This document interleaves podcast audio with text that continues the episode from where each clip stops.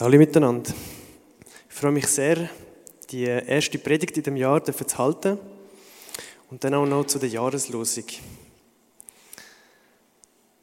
Die Jahreslosung steht in Johannes 6, Vers 37. Alles, was mir der Vater gibt, das kommt zu mir. Und wer zu mir kommt, den werde ich nicht hinausstoßen. Wir haben gesehen in dem Video vorher, wie Jesus im Kontext von so einer Volksmenge sich befragen lässt und eigentlich kritische Antworten muss beantworten.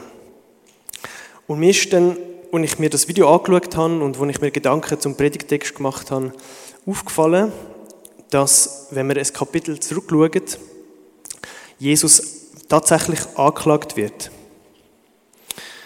Ähm, und zwar sagen ähm, die Juden, also ich nehme an, die religiösen Führer ähm, von den Juden, es steht in Kapitel 5, Vers 18, darum trachten die Juden noch mehr danach, ihn zu töten, weil er nicht allein den Sabbat brach, sondern auch sagte, Gott sei sein Vater und machte sich selbst Gott gleich. Und das alles passiert in dem Kontext, dass Jesus Wunder tut, dass Jesus Mitgefühl und Barmherzigkeit vor der ganz strengen und rigorosen Gesetzestreue, wo die Pharisäer und die Schriftgelehrten erwartet haben und auch als Messlatte geleitet haben, ähm, macht. Jesus geht zu den Menschen auch am Sabbat und er heilt sie. Und Jesus wehrt sich dann nicht, also er versucht nicht, die Pharisäer zu beschwichtigen, nein, ähm, das ist nicht gut, dass ihr mich töten wollt und so weiter, sondern er bestätigt sie sogar.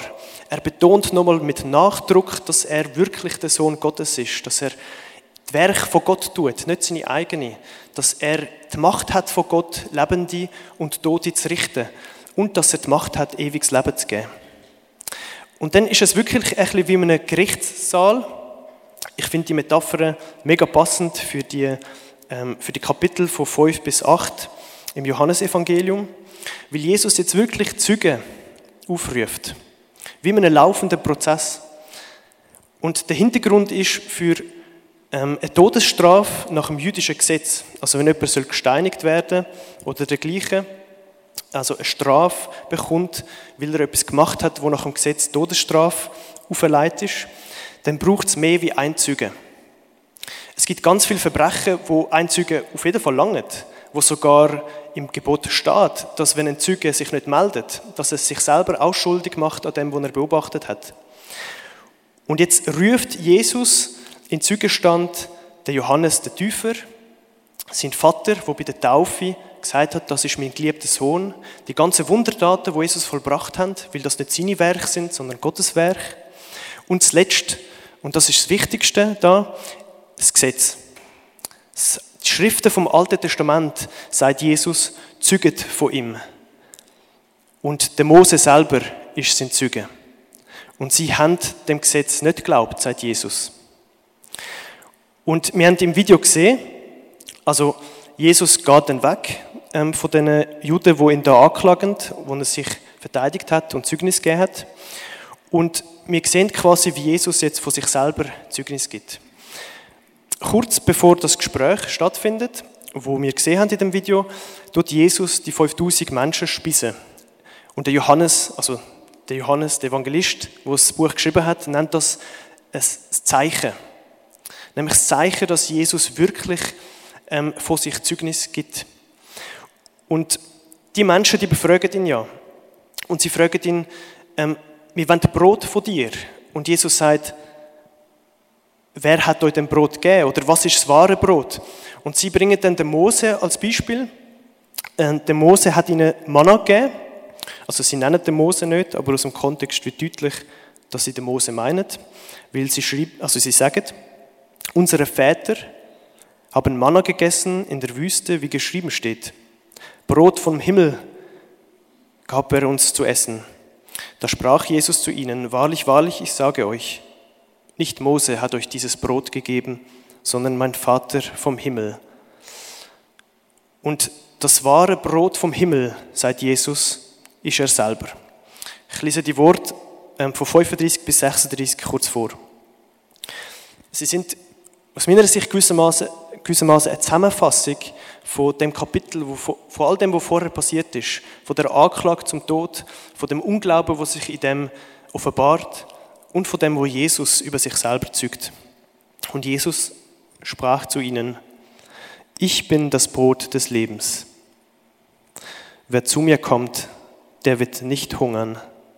Und wer an mich glaubt, den wird nimmermehr dürsten. Aber ich habe euch gesagt, ihr habt mich gesehen und glaubt doch nicht. Sie haben Jesus gesehen, sie haben sein Brot gegessen, sie haben das Zeichen vor Augen und sie glauben doch nicht an ihn. Seit Jesus. Und im Anschluss kommt jetzt genau unser Predigttext. Und auf den möchte ich jetzt nochmal genauer eingehen. Kommen zum zweiten Teil zuerst, wo Jesus sagt, ähm, ich werde niemand rausstoßen. Und zwar, Jesus ist gewissermaßen nicht wie wir Menschen. Er fällt keine Ausschlusskriterien, wie im Gericht von uns Menschen. Und ich möchte auch in, dem, in, dem, äh, in der Gerichtsmetapher bleiben. Es sind Ausschlusskriterien, die die Pharisäer gegen Jesus aufrichten.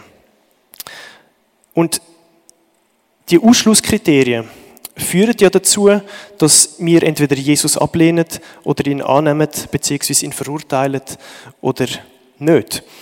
Und ähm, das sieht man jetzt, hat man im Video jetzt nicht mehr gesehen, aber eigentlich im Anschluss von der Rede von Jesus gehen ja die Leute. Und im Film ist es dann der Petrus, der sagt, Herr, das ist eine harte Rede. Wer kann das hören? Ähm, und zwar sagt er das, weil Jesus ja sagt, ihr müsst mein Fleisch essen und mein Blut trinken. Und das klingt sogar heutzutage ziemlich blutrünstig und irgendwie komisch. und der Petrus hat ja recht. Aber das, was Jesus gesagt hat, ist eben eigentlich eine Metapher auf seinen Tod gewesen.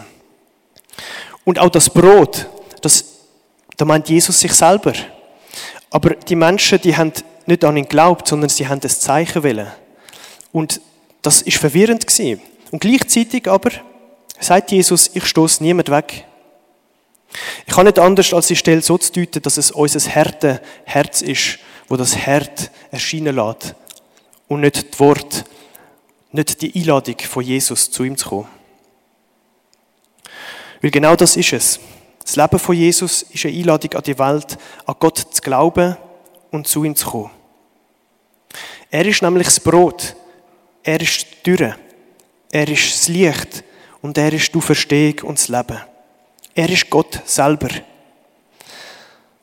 Aber er ist kein Gott, der weit weg ist, wo fernblieben ist, wo uns nur Gesetz gegeben hat und von weitem zuschaut, wie wir es umsetzen, sondern er ist Gott mitten unter uns. Das heißt, Jesus sagt in dem einen Vers so viel mehr, als wir auf den ersten Blick sehen können. Wenn wir zurückschauen, also vielleicht noch weiter zurück, Kapitel 2, Kapitel 3, ähm, da hat Jesus auch keinen Unterschied gemacht. Sagt das zwischen ähm, Nikodemus, wo ein großer Lehrer war unter den Schriftgelehrten, sagt das ein Zöllner war, sagt das eine Prostituierte, alle haben Platz bei Jesus. Das Herz von Jesus ist offen für all die Menschen. Keiner hat er rausgestoßen. Und ist nicht genau das die Provokation für die Schriftgelehrten, für die religiösen Führer von Jesus, äh, von den Juden, dass Jesus eben die Hierarchie anfängt zu verwischen, dass er keinen Unterschied macht, wie die religiösen Führer, wie das Gesetz von ihnen. Jesus hat nicht nur den Sabbat gebrochen, sondern er hat in ihren Augen auch religiös unreine Menschen berührt. Er hat der Fiktion von Frömmigkeit, der Vorstellung, wo die Menschen damals hatten, vielleicht auch wir heute haben als Chile, ich meine, wir sind alle immer noch Menschen, nicht entsprungen. Nicht auf den ersten Blick. Weil er eben all die Sachen gemacht hat. Eben all das scheinbar toleriert hat. All die Sünden. All die Sünder. All die Menschen an seinen Tisch geholt hat, mit ihnen gegessen und geredet hat. Er, er ist ihnen auf Augenhöhe begegnet. Er hat sich von ihnen befragen lassen. Er steht gewissermaßen im Gericht von uns Menschen. Denn wir haben das Bedürfnis, zu urteilen und oft auch zu verurteilen. Wir sind die, die die Entscheidung noch treffen müssen. Ob wir uns an Jesus halten, ob wir uns die Einladung, das Gericht von Gott gefallen lassen oder nicht. Im Zusammenhang mit Gericht natürlich das Gesetz. Ohne Gesetz gibt es kein Gericht. Ganz logisch. Und so viele Predigten über Gericht, über Sünde, endet damit, dass wir eigentlich verurteilungswürdig sind vor Gott. Und das mag gar nicht so falsch sein. Aber gerade da sagt Jesus eigentlich, ich will niemand rausstoßen. Und ich glaube nicht, dass das Gesetz uns auch hat rausstoßen dass Gott das Gesetz gegeben hat, damit wir Verurteilte sind. Das Problem am Gesetz ist nie das Gesetz an sich. Das kennen wir auch von Paulus, wo er sagt, das Gesetz ist heilig, gerecht und gut. Wir wissen auch von Paulus, von seiner Deutung, es ist Sünde in uns. Es ist unser Herz, wo das Gesetz zu einem Find von uns macht, wo uns verurteilt und wo uns gefangen nimmt. Wie viel Ansprüche, wie viel Bürden tun wir doch nicht oft einander auflegen. Gott liebt dich nicht, wenn du sündigst oder das Gesetz übertrittst. Gott wird dich rausstoßen, wenn du nicht dein Leben ändern wenn du nicht nach seinem Willen oder mit anderen Worten nach dem Gesetz lebst. An Gott zu glauben, heißt eben ein heiliges Leben zu führen, wie Jesus. Und so wird Jesus die neue Messlatte, Messlatte von unseren Ansprüchen. Und es ist nicht so, dass andere oder alle anderen oder der Prediger auf der Bühne die Ansprüche wird stellen, sondern sie sind alle in uns drin. Wir alle, es, gibt so ein Sprichwort, wir alle sind doch selber Ankläger. Wir alle sind Perfektionisten in einem gewissen, in einem gewissen Sinn. Wir alle wollen das Beste aus uns rausholen. Wir alle sehnen uns nach Vollkommenheit. Und darum ist es auch so, wie der Paulus im Galaterbrief zu, also schreibt, dass es eben zwei Kräfte in uns gibt. Es gibt den Geist, wo gegen das Fleisch kämpft, und das Fleisch, wo gegen den Geist kämpft. Und es ist die Haltung vom Fleisch, wo das liebevoll gesprochene Wort vom Gesetz, der Zuspruch, dass er niemand wird rausstoßen von Jesus zu einem harten und gefangennehmenden Anspruch, zu einem Gesetz macht.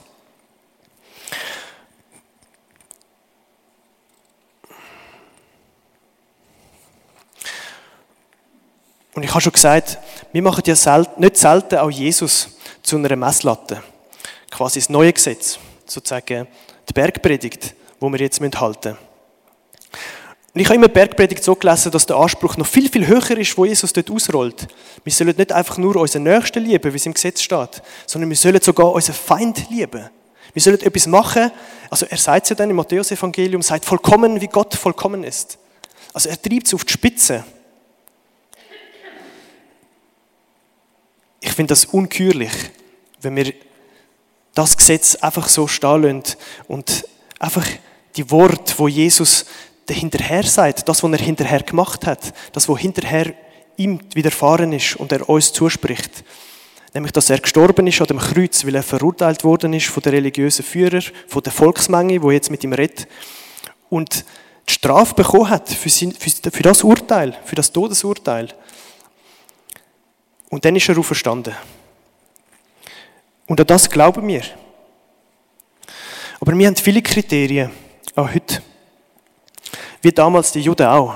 Viele Vorstellungen, wie ein richtiger, frommer Mensch sich zu benehmen und sich zu verhalten hat. Wie echte Liebe, wie göttliche Liebe muss aussehen und wie sie sich in unserer Lebensführung muss zeigen. Das ist ein Kriterium. Es entscheidet darüber, ob wir wirklich gläubig sind oder nicht. Plötzlich ist der Glaube nicht mehr genug, sondern der Glaube ist bedingt bedingt durch die Kriterien von unseren Vorstellungen und von unseren Ansprüchen in unseren Herzen. Und dann wird Jesus auch zu so einem religiösen Führer, wie die Schriftgelehrten und die Priester, wo Jesus umgebracht haben. Und so steht Jesus wieder vor dem Gericht. Zuerst vor diesen religiösen Führer, dann vor der Volksmenge und zuletzt auch vor seinen Jüngern. Und er fragt seine Jünger, das haben wir jetzt nicht mehr gesehen, aber er fragt sie, wenn die nicht auch weggehen? Er überlässt es also allen Menschen. Er überlässt sogar uns, wo wir schon glauben, ob wir bei ihm bleiben oder nicht. Er lässt uns die freie Wahl, die freie Entscheidung.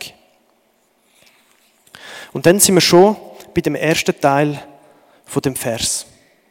Nämlich, dass es doch Gott ist, wo es alle zu Jesus zieht. Alles, was mir der Vater gibt, das kommt zu mir. Und in Vers 44, auch die bekannte Stelle, niemand kann zu mir kommen, es sei denn, ihn sieht der Vater, der mich gesandt hat, und ich werde ihn dann auferwecken am jüngsten Tage. Als ich jünger bin, also ich war so 15, als ich das erste Mal das Johannesevangelium ganz durchgelesen habe, dann habe ich das wie selbstverständlich gelesen, im, genau in dem Gerichtsszenario.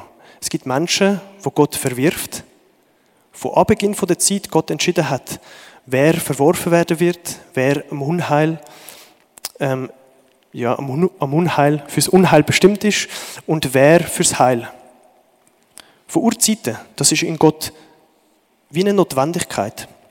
Erst viel später im Studium, ähm, schon ein bisschen vorher, habe ich herausgefunden, dass beim Calvin, dass es die Lehre von der doppelten Prädestination gibt.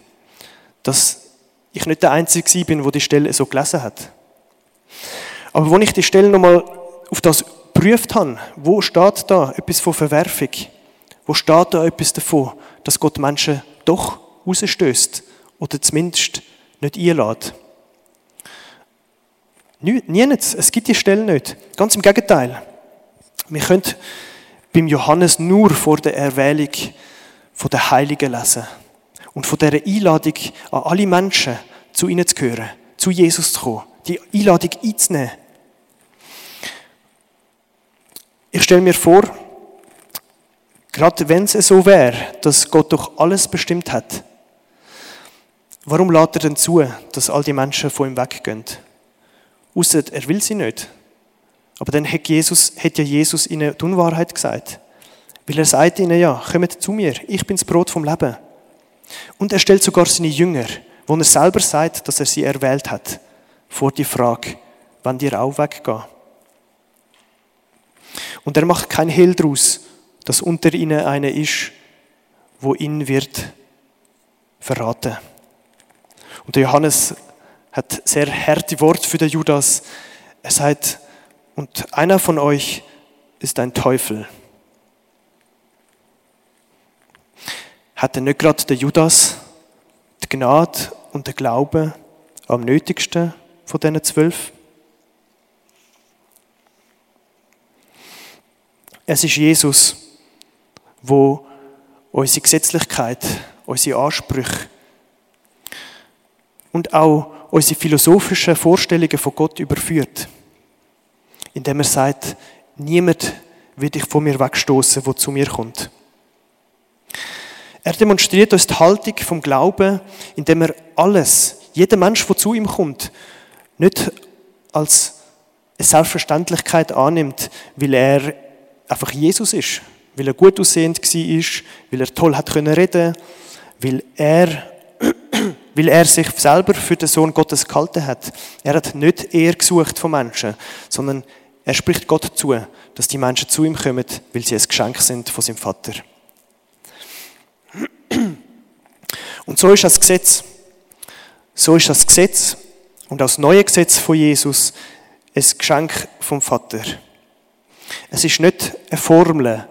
Es ist nicht wie ein Zauber, wo wir wirken können, damit Gott uns annimmt wenn wir es halten.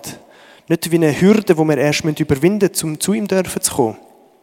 Gott funktioniert eben nicht, wie die Regentänzer es denken. die Balspriester am Karmel. Und der Regentanz hat ja auch nicht funktioniert. Gott hat durch den Elia ein Wunder da, weil Gott es hat willen. Gott funktioniert eben nicht nach zauberhaften oder philosophischen Prinzipien, nicht nach Prinzipien wie Kausalität oder Notwendigkeit, sondern Gottes Liebe ist frei, sich zu entscheiden und zu rufen, wenn er will und wann immer er will. Und er bleibt immer der freie Herr, der souveräne Herr von seiner Liebe. Auch dann, wenn wir Menschen ihn nicht zurücklieben. Auch dort, wo er verurteilt am Kreuz hängt. Selbst dort, in dieser Entscheidung, bleibt er fest. Er will niemand rausstoßen. Und so folgt dem Todesurteil vom Menschengericht über Gottes Sohn die freie und souveräne Gnade, das Urteil von Gottes eigenem Gericht, nämlich unser Freispruch. Nicht trotz dem Kreuz, sondern gerade durchs Kreuz fällt er sein Urteil. Und so steht es geschrieben. Denn also hat Gott die Welt geliebt, dass er seinen eingeborenen Sohn gab, auf dass alle, die an ihn glauben, nicht verloren werden, sondern das ewige Leben haben. Denn Gott hat seinen Sohn nicht in die Welt gesandt, dass er die Welt richte, sondern dass die Welt durch ihn gerettet werde. Dies, also der Paulus ergänzt ihn im 1. Timotheusbrief, dies ist gut und wohlgefällig vor Gott, unserem Heiland, welcher will, dass alle Menschen gerettet werden und alle Menschen zur Erkenntnis der Wahrheit kommen. Denn es ist ein Gott und ein Mittler zwischen Gott und den Menschen, nämlich der Mensch Christus Jesus, der sich selbst gegeben hat als Lösegeld für alle, als sein Zeugnis zur rechten Zeit. Und darum sind Wort von Jesus Geist und Leben, wie er selber sagt, nachdem die Jünger zu ihm gesagt haben, das ist eine harte Rede.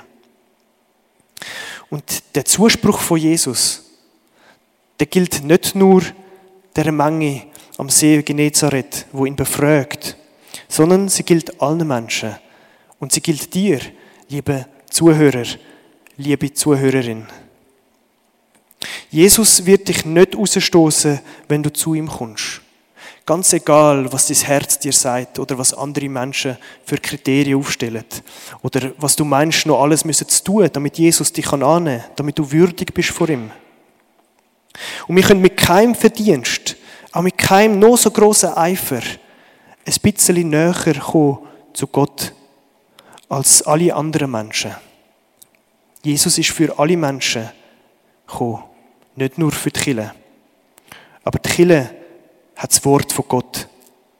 Und so steht das Gericht von Gott über die Welt unter dem Vorzeichen von der liebenden Stimme, wo alle zu sich ruft. Jesus ist gegeben alle Macht, Lebende und Tote zu erwecken. Sein Leben ist das Gericht. Und sein Gericht zieht eben einen Riss, nicht nur durch die Kille. Alle müssen sich entscheiden. Alle. Die ganze Welt steht vor dem Gericht. Wir haben gehört, keine fromme Tat, kein Gottesdienst und keine moralische Absicherung kann uns den Weg zu Jesus garantieren. Weil das kann nur Gott. An ihn glauben wir. Und sein Zuspruch garantiert es uns. Und er schenkt uns Freiheit vor dieser Angst. Der Angst um unser Heil. Der Angst nicht zu genügen. Der Angst am Ende, wie alle anderen Menschen, nackt und entblößt, als, ein Sünder, als ein Sünder vor Gott müssen stehen. Sein Gericht gilt allen, ausnahmslos allen. Er lädt alle ein. Und sein Gericht ist ja längst entschieden. Längst hat er sich entschieden. Längst für uns gesprochen. Längst frei gesprochen, dass er niemand wird rausstoßen, wo sich sein Gericht gefallen lässt. Wo ihm vertraut und an ihn glaubt. Wirklich glaubt, dass seine Gnade, sein Blut und sein Fleisch triumphiert haben über unsere Ungerechtigkeit dass Gottes Gericht über Menschengericht siegt. Und Gottes Gnade, Gottes Sohn, Jesus Christus, er gilt allen Menschen. Und so ruft er euch alle zu sich. Kommt her zu mir, alle. Ich will euch erquicken. Ich will euch Ruhe schenken. Und wer zu mir kommt, den werde ich nicht hinausstoßen. Amen.